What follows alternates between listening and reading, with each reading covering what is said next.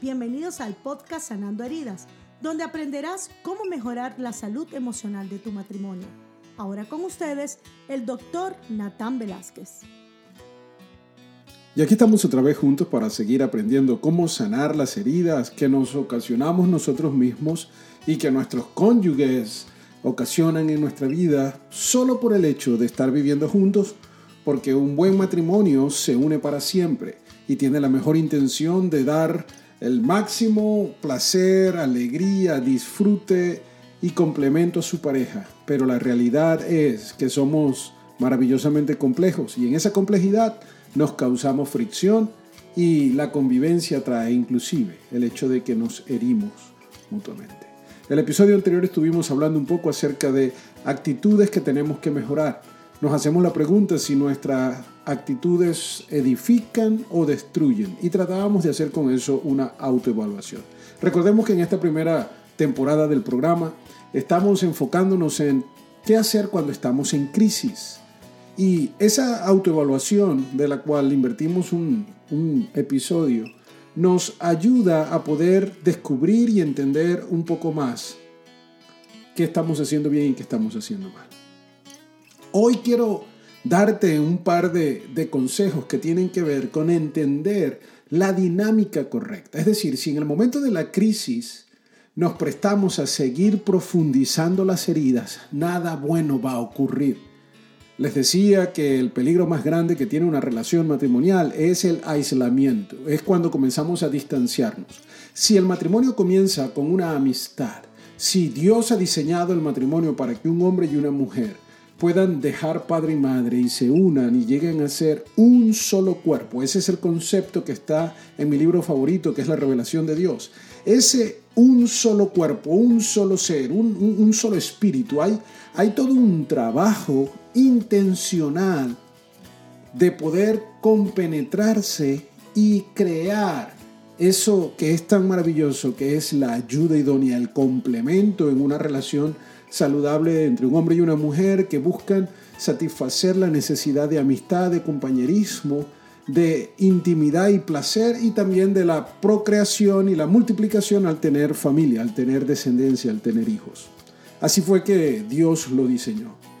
El matrimonio entre el hombre y la mujer está hecho para que podamos entonces crecer juntos. Siempre he dicho que es una institución divina que funge como una olla de presión, es como una incubadora quien no madura en el matrimonio sencillamente camina al divorcio, camina a, la triste realidad de estar haciendo daño a su cónyuge.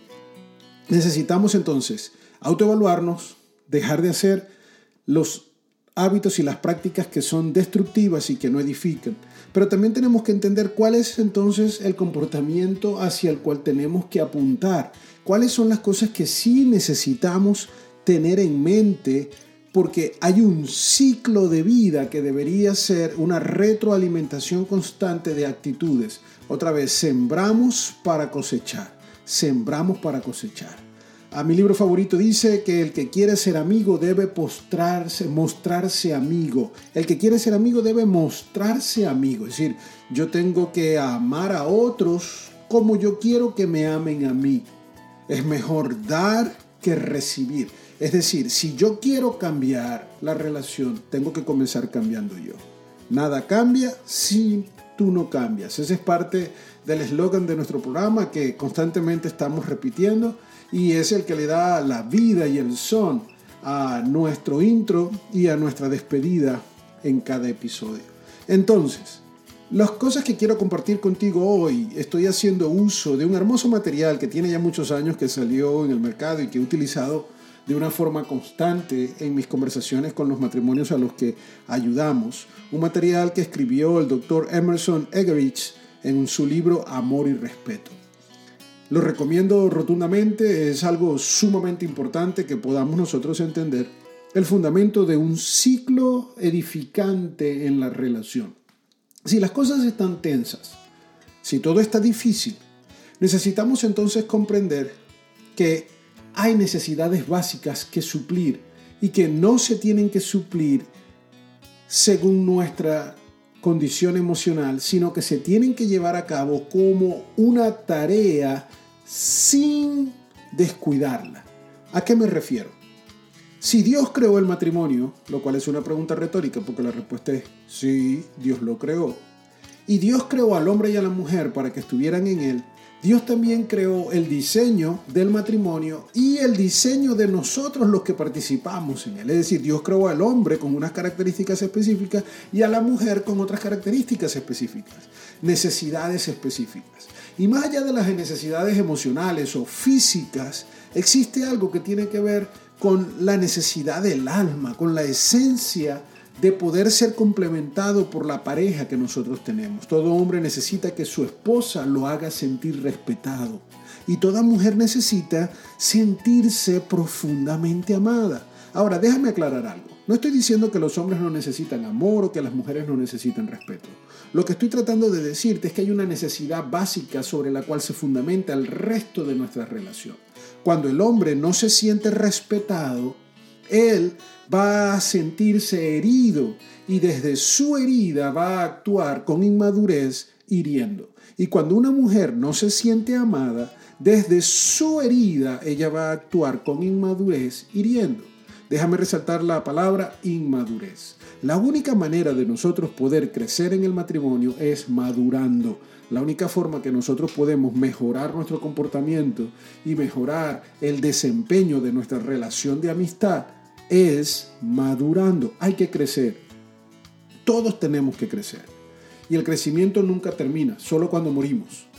Y después de la muerte, si ya tú has alcanzado paz con tu Creador a través del único camino que hay, como lo dice mi libro favorito, Jesucristo es el camino, la verdad y la vida. A través de Cristo puedes llegar el cielo y puedes llegar a tener paz eterna con Dios.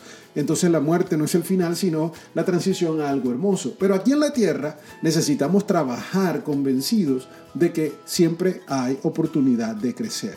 Necesitamos entregarnos a un proceso de crecimiento. La conexión en el matrimonio está fundamentada en base al respeto y el amor que nos mostremos un hombre bien sabio que escribió varios libros que han quedado para la historia, el apóstol Pablo, llegó a decir que todo hombre debe amar a su esposa como ama a su propio cuerpo, entregarse por ella, y que toda esposa debe respetar a su marido. Entonces, si nosotros sabemos que el hombre necesita respeto o sentirse respetado para tener su condición natural motivada. Y toda mujer necesita sentirse amada, valorada para, para tener su condición natural motivada. ¿Por qué hacemos todo lo contrario? Esa es la gran pregunta que siempre tendremos que estar tratando de entender. En nuestro egoísmo nos centramos en lo que necesitamos y no vemos lo que la otra persona necesita.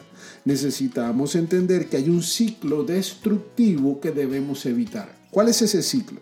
El ciclo donde el hombre que no se siente respetado reacciona con actitudes poco amorosas hacia su esposa y la esposa que no se siente amada reacciona con actitudes de poco respeto hacia su esposo. Y entonces eso es un toma y dame, un toma y dame, un toma y dame, que lo que trae es alejamiento, heridas profundas, distanciamiento y después separación final que puede llevar a un desastre como el divorcio. Y sí, Hablo del divorcio como un desastre porque no es nada bueno, no es nada bonito. Hay condiciones donde quizás es necesario divorciarse, sobre todo cuando hablamos de situaciones de abuso, donde la vida está en peligro, donde hay un abuso y un peligro a tu integridad. Entonces no hay otra opción que la separación sea momentánea, transitoria o permanente. Pero de resto, todo lo que está ocasionado por nuestra inmadurez tiene solución. Recuerda que el amor es una decisión, es un compromiso, es el pacto que hiciste con esa persona en el altar de estar siempre junto a su lado.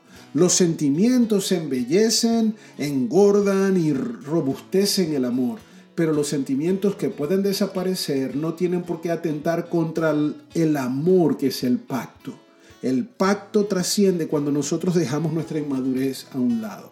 Pero para eso tenemos que ser suficientemente humildes de reconocer nuestra inmadurez.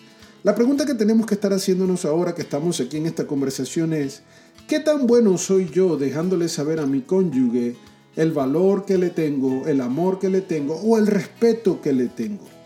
Si lo que hacemos es el ciclo destructivo, vamos a llegar entonces a un conflicto constante. Sin amor ella reacciona sin respeto y sin respeto él reacciona sin amor. Entonces, caballero, déjame tomarme un par de minutos solo para hablarle a los caballeros.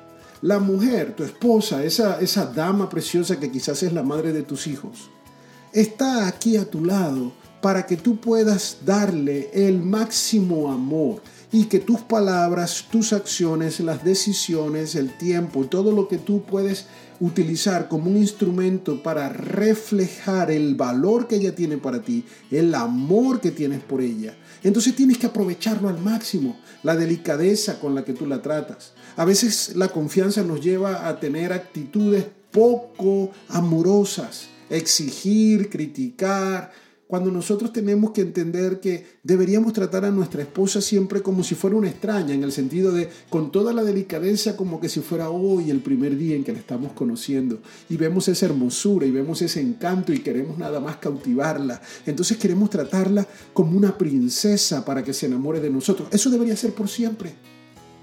Y no porque ella se lo merezca, sino porque eso es lo que Dios quiere para ella, porque creo que Dios creó a la mujer para ser amada. Con eso también, por supuesto que reconozco que hay personas, mujeres, que actúan de una manera que no provoca amarlas así. Pero de la misma forma hay hombres que no merecen ser respetados y la Biblia nos enseña que es necesario que nosotros los respetemos. Damas, usted debe respetar a su marido. No porque se lo merezca, porque quizás usted tiene una lista que yo ni siquiera puedo imaginar de razones por las cuales él no se merece el respeto. Pero el respeto y el amor no son dos cosas que hacemos en un intercambio. Si tú me amas, yo te respeto. Si yo te respeto, tú me amas. Sino que si entendemos que son la herramienta para romper la, la dureza del corazón de nuestro cónyuge, para entrar a lo íntimo de esa relación especial, lo utilizaríamos de esa forma. Si en algún momento mi esposa está teniendo actitudes de irrespeto, hacia mí, yo no tengo por qué dejarla de amar con mucho amor, con mucho cariño, con, con, mucha delicadeza. Yo le puedo pedir, por favor, ayúdame. No me trates así. Y el hombre tiene que tener siempre esa disposición de amarla como se ama a sí mismo. Por eso, como todo en esta tierra, para poder dar algo tenemos que tenerlo. El ser humano necesita tener paz interna. Si tú no te amas a ti mismo, querido amigo o amiga, no vas a poder amar con, con calidad a nadie más. Muchas veces las razones por las cuales somos incapaces de tener relaciones interpersonales duraderas y relaciones saludables es porque ni siquiera tenemos esa relación saludable con nosotros mismos. Necesitamos entonces tener paz interna, tener la paz hecha con Dios, porque eso nos da la paz espiritual y la tranquilidad del alma, para después tener entonces la autoaceptación, el no estar autocriticándonos o exigiéndonos demasiado o, o quejándonos del por qué tengo esto o no tengo aquello físicamente, el tener que ser agradecidos, esto es lo que tengo, esto es lo que, lo que yo recibí y fui creado con un propósito y, con una, una belleza que trasciende los estándares del, sistema social o de los estándares de, de Hollywood o de, no sé, de la cultura del cine y la televisión, que son los que han, desde mi punto de vista, echado a perder la cosmovisión de lo que es bello y de lo que no es. Porque la belleza está en la calidad de la persona, no en su apariencia. Yo siempre promocionaré y animaré a las personas que traten de estar lo más saludable posible, físicamente hablando, para que tengan una vida de calidad, para que puedan disfrutar de su relación matrimonial, de sus hijos. Pero la salud física Nada tiene que ver con hermosura. ¿Y la hermosura definida por quién? ¿Por qué cultura? ¿Por qué estándar? Yo lo que sí sé es que lo que hace hermoso a una persona, según lo que mi libro favorito dice, es la esencia de su naturaleza. Entonces, en nuestra relación de pareja deberíamos valorar la esencia de nuestro cónyuge. Deberíamos darle lo mejor que podamos porque tenemos que partir de una premisa. Nuestro cónyuge no es nuestro enemigo y en este momento de crisis yo quiero pedirte que tú puedas concentrarte y entender, tu cónyuge no es tu enemigo a pesar de que te ha hecho daño. Porque lo que hace que recibas daño o que hagas daño es nuestra inmadurez, porque la inmadurez ciega nuestra capacidad de percibir las consecuencias que otros van a sufrir por nuestras malas decisiones. Nuestro egoísmo nos hace centrarnos en un impulso, nos hace centrarnos en una necesidad autopercibida que nos lleva a actuar sin considerar el daño que le hacemos a otros. Ahora, no siempre eso es planificado, no se planifica herir, se hiere por no tener suficientemente madurez para percibir el peso pleno de nuestras acciones. Y es que cuando nosotros seguimos nada más nuestros impulsos, nuestros impulsos nos van a llevar a equivocarnos. Y esa equivocación, ese, ese pecadito que nos gusta, darme este gustico, a atreverme a hacer algo que está fuera de los límites que mi creador estableció para mí, el pecado siempre te va a llevar más lejos de lo que tú quieres ir y te va a costar más de lo que tú quieres pagar. Por eso hay destrucciones, por eso hay desintegración familiar, porque no nos amamos ni nos respetamos como debe ser. Así que yo siempre animaré, si estamos en crisis, aún tenemos que doblar la cantidad de amor y de respeto que vamos a tener. Vamos a tratarnos con más respeto, no con desdén. Vamos a tratarnos con un comportamiento a la altura de las circunstancias, porque no es mi enemigo. Si, mi esposa hace algo que me desagrada, y, y, no tengo que inventar. Eso pasa muy a menudo y al igual que yo hago cosas que a ella le desagrada. ¿Por qué? Porque tenemos opiniones encontradas. Si ella pone algunas directrices que por ejemplo ha pasado de colocar las toallas del baño en un lugar específico después de ser utilizadas y yo por descuido las dejo en el piso, ella tiene dos opciones. Tomarse personal la toalla en el piso y sentir que yo lo hago para molestarla, para ofenderla, porque no la respeto, porque no la amo, porque yo creo que ella es mi, mi sirviente y entonces tiene que trabajar para mí. O entender que yo tengo un problema de atención y que yo no lo hago con maldad, que es algo que tiene que ser corregido, pero que no se lo toma personal.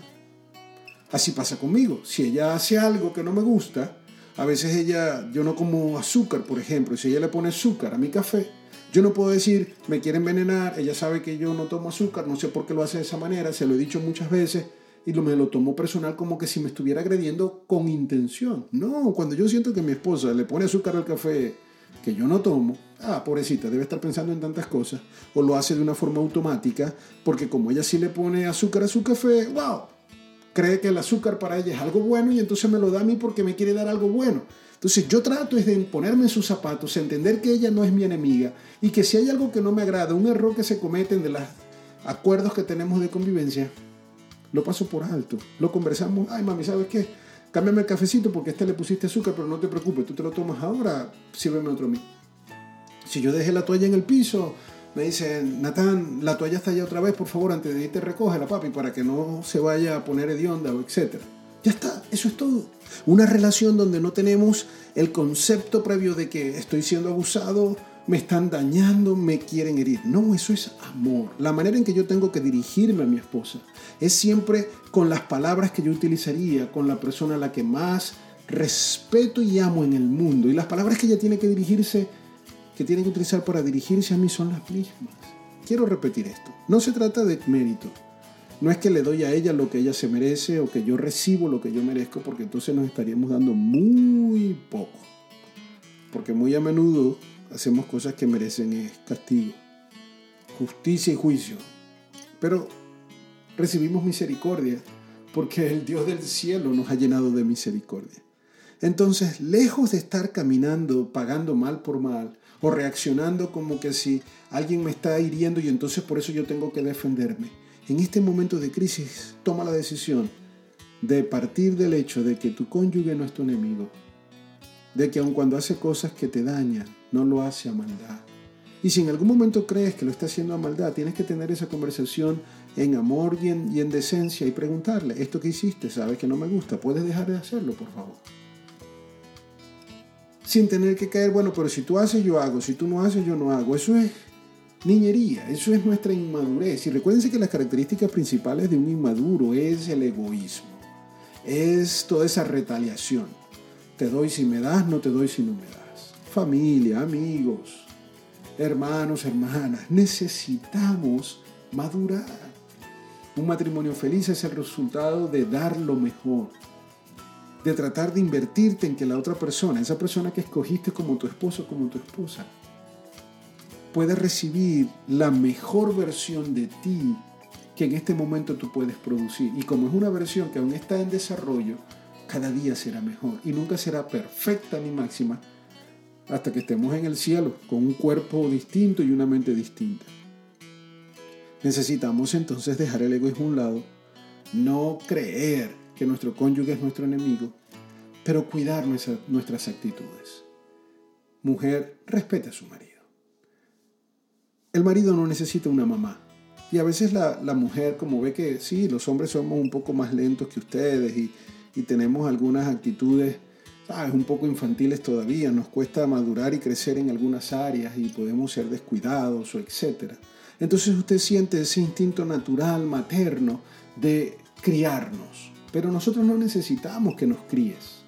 Nosotros nos enamoramos de una mujer que era nuestra amiga, que es nuestra amiga. Necesitamos que en vez de subir al pedestal de mamá, te quedes en el pedestal que te corresponde, el de compañera, el de amiga, ¿sabes? El de, el de esposa. Y desde allí, desde, la, desde el cariño y desde el, el, valor, la importancia de tu sabiduría, porque hay gran sabiduría en, en, el conocimiento y en las emociones y en el ánimo que la mujer puede darnos como consejo, puedas compartir la reflexión, pero de amistad. ¿Sabes, mi amor? Me gustaría esto para ti, me gustaría que cambiaras esto porque creo que eso sería bueno para ti y para mí.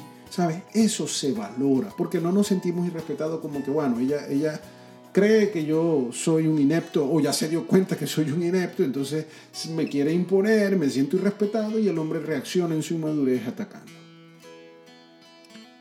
Valga la cuña, caballeros, de que tenemos que aprender a aprovechar los consejos bien útiles, bastante útiles que nos dan nuestras esposas. Eso es parte del amor, entender que ella nos está dando un consejo no porque crea que nosotros somos inectos, sino porque quieren lo mejor para nosotros. Y cuando nos corrigen de la manera en que actuamos o algún comportamiento que tenemos es porque procuran lo mejor para nosotros. Estoy de acuerdo que ellas y nosotros tenemos que mejorar en la comunicación a fin de que todas esas conversaciones de corrección y de exhortación puedan hacerse desde la paz, del amor y de la amistad sin tensión, sin, sin subir los volúmenes o sin utilizar adjetivos negativos. Pero al mismo tiempo, damas, nosotros los hombres somos distintos. Y no puedo decir que en generalidad son iguales, somos iguales. Pero tenemos que tratar de entender cómo el hombre aprendió a amar. Porque ese es tema para otro episodio, cuáles son los lenguajes del amor.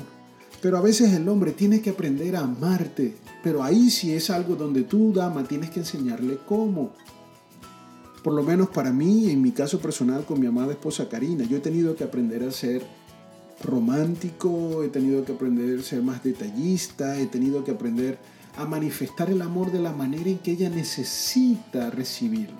Porque de mi perspectiva, proveyendo y estando allí dando consejos o, siendo quizás el guardaespaldas, eso me gustaba a mí, ser el protector, el proveedor y protector.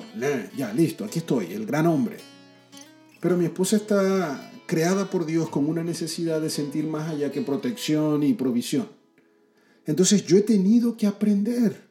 Luego Dios nos dio dos hermosas niñas, que ya son una señorita, que ya se convirtieron en tres contra uno, y entre las tres me han enseñado a ser un poquito más expresivo, un poquito más amoroso, a entender qué es lo que ellas necesitan para sentirse amadas. Y yo desde mi egoísmo no decir, no, ya yo hice lo que tenía que hacer, si ustedes se sienten amadas o no, ese no es mi problema. Entonces, no somos enemigos. Necesitamos romper el ciclo ese de dar mal por mal. Necesitamos comenzar a crear un ciclo de vida.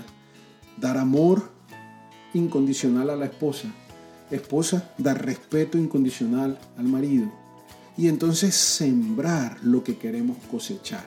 Sembrar siempre una relación de vida. ¿Por qué?